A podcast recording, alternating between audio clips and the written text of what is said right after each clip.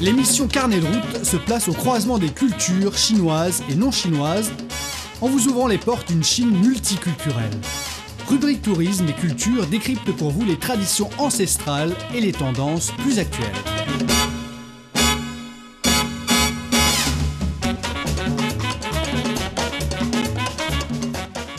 Bonjour à tous, bienvenue à l'écoute de notre émission Carnet de route. Aujourd'hui, notre destination est la ville de Dandong de la province du Liaoning, située sur la rive de la rivière de Yalujia, en face de la République populaire démocratique de Corée, RBDC. Dandong est la porte d'entrée majeure du nord-est de la Chine et la plus grande ville frontalière de la Chine. Sa position stratégique lui a coûté cher. Elle a beaucoup souffert lors de l'envahissement japonais des années 30 et la guerre de Corée des années 50. La ville portuaire de Dandong est aussi une ville montagneuse, par exemple la montagne de Phoenix au paysage magnifique, le site touristique de Qingshango, la montagne de Tianhuashan qui est le contrefort sud-ouest des montagnes Changbai. On ne peut pas parler de Dandong sans parler du fleuve Yalujiang qui est le fleuve frontier entre la Chine et la RBDC. 80% du commerce entre les deux pays passe par le fleuve et la ville de Dandong est une ville portuaire et à la fois montagneuse, surtout dans le district de Kwantie que nous allons nous y rendre. Là on va grimper la montagne Phoenix avec notre journaliste He Tianran. Cette montagne est connue pour ses falaises et le premier site que notre journaliste He va nous faire visiter, c'est le bon brisé de Yalujiang. Là, chaque jour, beaucoup de touristes chinois font un tour à bord d'un bateau pour admirer les paysages du pays voisin.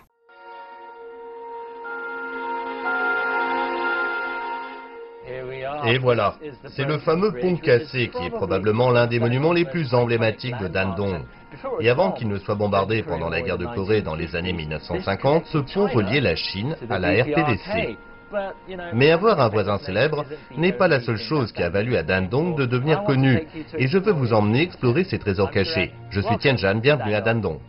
Installée sur les rives de la rivière Yalu, en face de la RPDC, Dandong est la plus grande ville frontalière de Chine. Cependant, sa position stratégique lui a coûté cher. Dans les années 1930 et 1940, Dandong a été utilisé comme tremplin par les Japonais pour envahir la Chine. Plus tard, suite à la Seconde Guerre mondiale, la guerre de Corée a éclaté. Elle a commencé en 1950 et s'est étalée sur trois années sanglantes qui opposèrent le nord au sud, l'est à l'ouest. Aujourd'hui, ce pont cassé nous rappelle encore les dégâts infligés par les bombardiers américains, son métal déchiré et la marque de lignes d'approvisionnement interrompues. Il est depuis lors devenu l'attraction numéro 1 de Dandong. Une superbe plateforme d'observation pour apercevoir notre voisin reclus de l'autre côté de la rivière. De nos jours, 80% du commerce de la Chine avec la RPDC passe par Dandong. Comme vous pouvez le voir depuis tous les Hanbok, cet endroit est également un centre touristique avec des voyages d'une journée à Senyotsu, de l'autre côté de la rivière, et des voyages plus longs dans la capitale Pyongyang. Bien sûr, si vous ne disposez pas d'assez de temps, vous pouvez toujours sauter sur le bateau de la rivière Yalu qui, pour 50 yuan, vous emmènera très près de l'autre côté. C'est très grisant pour moi. Donc du côté droit, nous avons Dandong. C'est la Chine. Vous pouvez voir les gratte-ciel et de ce côté, eh bien, ce que je peux dire, c'est que les bâtiments sont un peu plus petits. C'est du côté de la RPDC. Mais pour être honnête, je ne pourrais jamais être plus près que ça de la RPDC. Je veux dire, la rivière fait 900 mètres de large et nous sommes si proches maintenant que tout à l'heure, je pouvais entendre de la musique de l'autre côté. Vous ne pouvez pas vraiment faire la différence entre les deux pays, sauf évidemment la taille des bâtiments. Mais c'est très intéressant. Apparemment en hiver, la rivière gèle et les habitants des deux côtés la traversent pour commercer. De toute évidence, il y a beaucoup d'amitié entre les deux parties.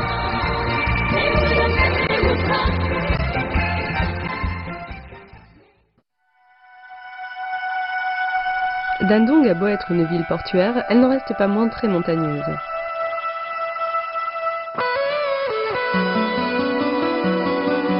Et c'est particulièrement vrai dans le district de Quandian. Ici, les sommets émergent de l'immense chaîne de montagnes de Changbai qui s'étend à travers le nord-est de la Chine. Tianran est à Fenghuangshan, également connu sous le nom de la montagne phénix. Comme l'oiseau mythique, les falaises ici s'élèvent de façon spectaculaire au-dessus des forêts ardentes d'automne.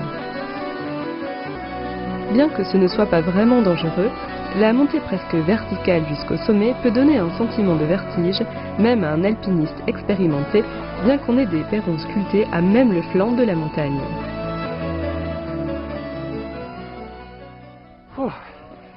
Ça fait transpirer. Je veux dire, qui a besoin d'une salle de musculation quand vous avez tous ces escaliers à escalader Et voilà, l'Agno Bay. C'est probablement l'endroit le plus célèbre de cette montagne.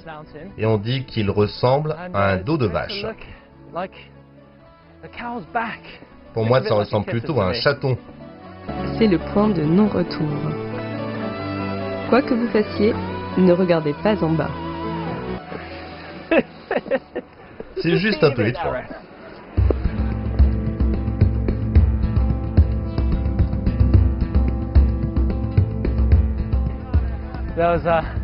C'était probablement l'ascension la plus effrayante que j'ai accomplie dans ma vie.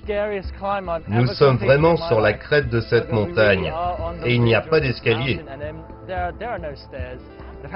Apparemment, la partie la plus étroite de cette arête mesure seulement 40 cm de large, ce qui la rend assez effrayante.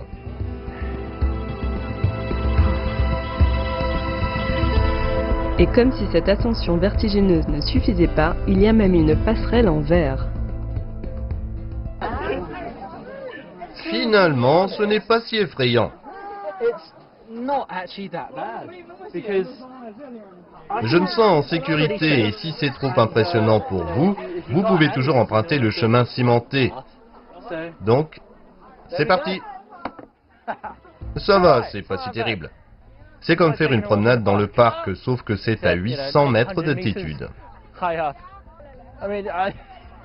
Quand vous arrivez au milieu, ça devient un peu plus effrayant. Mais Tianran est déterminé à être un touriste modèle. Je peux rester ici, mais je ne peux pas regarder de l'autre côté. Mais belle vue quand même. Vous pourriez tout à fait le faire vous aussi. Je vais juste rester de ce côté qui est relativement plus sûr. Alors que les jambes de Tianran se transforment en coton, il apprécie tout de même la vue imposante qu'offrent ces nombreuses falaises et crêtes qui composent la montagne Phoenix. C'est vraiment un spectacle à couper le souffle. À 3 heures de route de la montagne Phoenix, à travers certains des plus beaux villages de Dandong, se trouvent les eaux cristallines du lac Tingshan. Ce lac fait partie de la région pittoresque de Tingshango, qui est l'une des six réserves naturelles les moins polluées du monde selon l'UNESCO. Tingshan a l'impression d'être sur les hautes terres d'Écosse. Ça me rappelle un peu le Loch Ness. En fait, j'étais assez surpris de découvrir qu'ils n'ont pas de légende sur les monstres marins ou autres. Je suppose que ça correspond bien aux gens de cette région de Chine qui sont très directs. Ils vont droit au but. Ils ne plaisantent pas, ils veulent du gros poisson. Ce réservoir de 50 km de long est un moyen de subsistance pour des gens comme Wang Xiaomei. Pour elle, le lac est sa principale source de revenus. Laissez-moi vous montrer ma maison. D'accord, bien sûr, c'est laquelle? C'est celle-ci là-bas. Là-bas? Oui.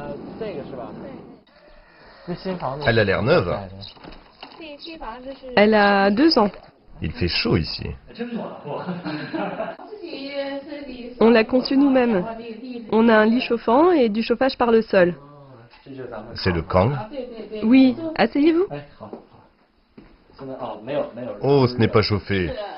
Non, non, mais en hiver, on se rassemble tous ici et on s'assoit les jambes croisées sur le Kang. Je devrais enlever mes chaussures. Je suppose qu'en hiver, tout le monde reste à l'intérieur et se détend sur leur kang. En hiver, on s'assoit là avec des couvertures électriques et on papote. Je trouve qu'on devrait jouer aux cartes là.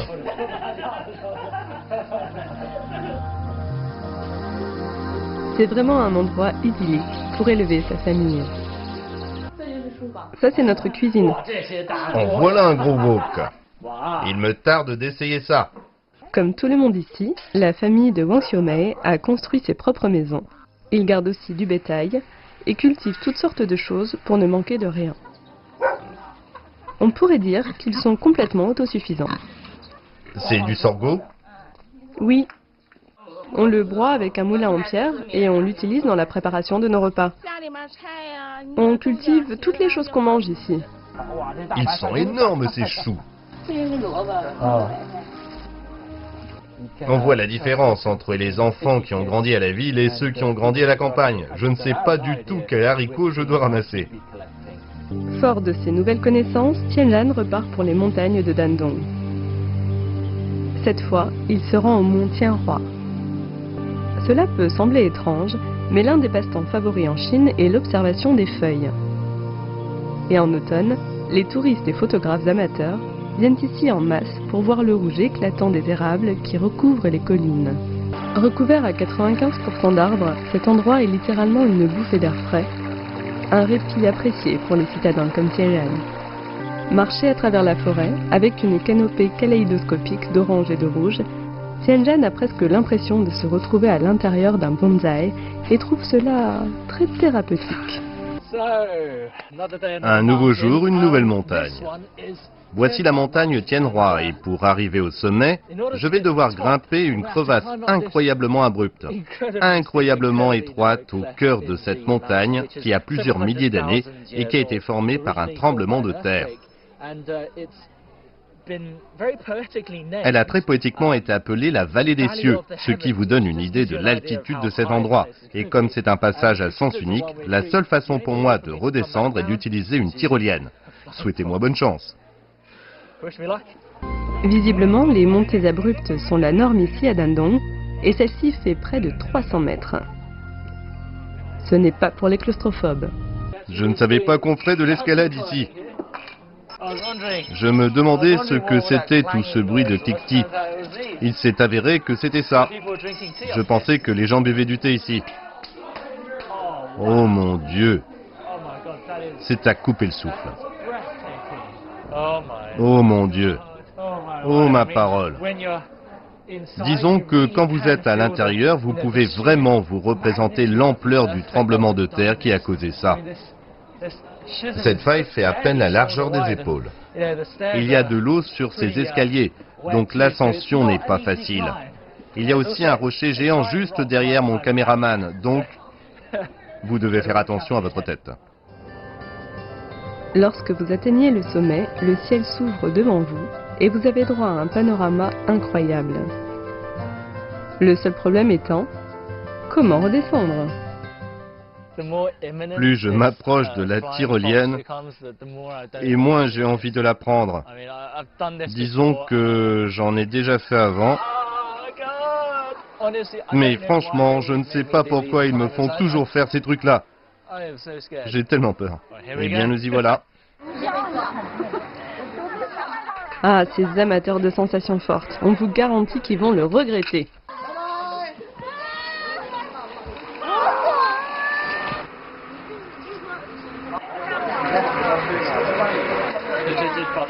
C'est vraiment sûr J'ai un peu de temps pour respirer.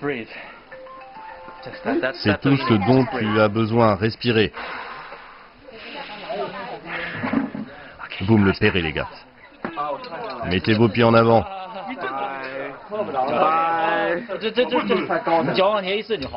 Oh mon Dieu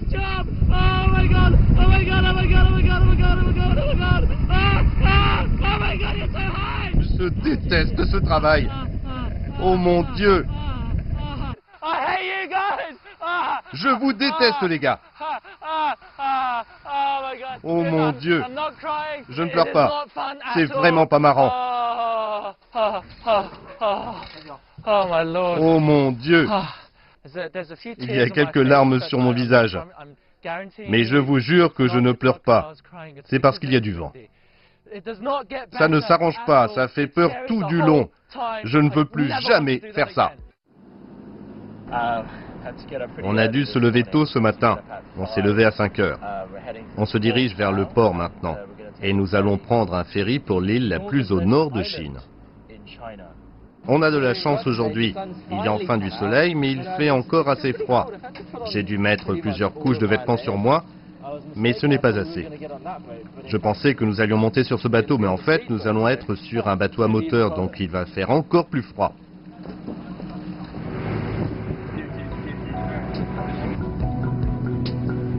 Heureusement, il ne faut que 20 minutes pour arriver à l'île Zhangdao, notre destination.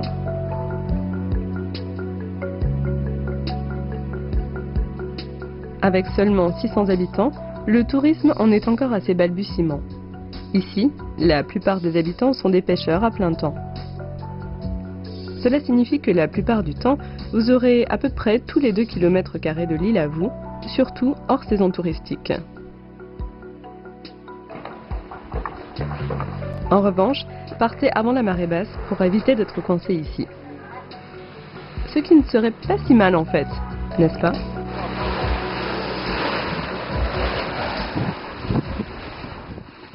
En marchant sur l'île, vous vous rendez compte que tout le monde ici dépend de la pêche, ou alors s'en sert pour compléter ses revenus. Les gens ouvrent plein d'auberges où vous pouvez goûter à la cuisine locale.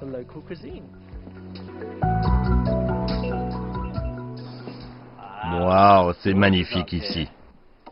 Donc, nous y voilà, l'île de Zhangdao, l'île la plus septentrionale de Chine. Et si vous regardez la carte, c'est aussi l'île la plus au nord-est de la Chine.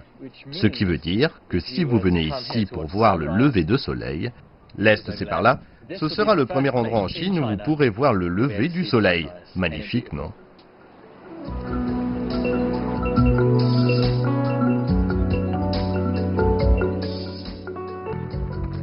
Pour vraiment avoir une idée de la vie sur l'île, nous devons partir en mer. Tianlan a réussi à embarquer sur un bateau de pêche conduit par M. Zhang. Lui et son équipage de trois hommes les emmènent à un endroit où on peut pêcher au chalut. Habituellement, ils pêchent la nuit et ne reviennent que le matin, mais pour nous, ils ont fait une exception. Après avoir jeté les filets, il ne reste plus qu'à croiser les doigts et attendre. Qu'allons-nous pêcher aujourd'hui Principalement des coquillages. Malheureusement, en raison de la surpêche, il n'y a plus beaucoup de poissons ici. En général, on gagne 6 à 8 000 renminbi par nuit. C'est beaucoup. Mais quand je compte toutes les dépenses, je serai chanceux s'il me reste encore quelque chose. Après une demi-heure, il est temps de remonter les filets. Vous pouvez presque sentir de la tension dans l'air. Tout le monde est sur les nerfs. Avec si peu de poissons en mer, chaque voyage infructueux pousse un peu plus l'équipage vers la faillite. Ils misent tous leurs espoirs dessus. Ce n'est pas une bonne prise, mais qu'est-ce qu'on peut y faire? Je suppose que c'est parce que nous ne sommes pas allés jusqu'en haute mer, donc ce ne sera pas fructueux. Oh voilà Le deuxième filet. Nous n'avons pas fait une bonne prise avec le premier filet. Juste quelques coquilles brisées, un crabe et une pieuvre. C'est un peu triste, vraiment. En espérant qu'il n'y en aura plus. C'est bien voilà, wow, ça paraît bien. Il y a sûrement quelques kilos de choses à vendre là-dedans. Mais toujours pas assez compte tenu de la taille du filet. Mais pas si mal pour 30 minutes de travail. Pour réduire les pertes, ils ont fait marche arrière. Avoir attrapé un bulot n'est pas suffisant pour atteindre le seuil de rentabilité. L'équipage a donc décidé de déposer l'équipe de carnet de route et de repartir, mais cette fois-ci vers une mer plus dangereuse mais aussi plus rentable. Une fois à bord, cela peut prendre jusqu'à une semaine avant qu'ils ne reviennent et, espérons-le, beaucoup plus riche qu'avant. Non loin de l'île Zhangdao se trouve l'île d'Alu, site de la première bataille de la guerre sino-japonaise en 1894. Elle abrite la tombe de Deng Shechang, un capitaine de la marine qui tenta dans un dernier élan de foncer sur un navire ennemi car son propre navire avait malheureusement été déjà touché. Sa détermination à mener le combat jusqu'au bout a fait de lui un véritable héros national. Aujourd'hui, la guerre n'est qu'un lointain souvenir en cet endroit.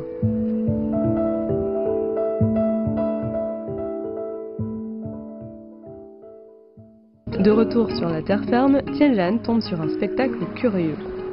Malheureusement, plus personne ne vit dans ces maisons sur pilotis et très peu de gens utilisent encore ces vieux bateaux de pêche.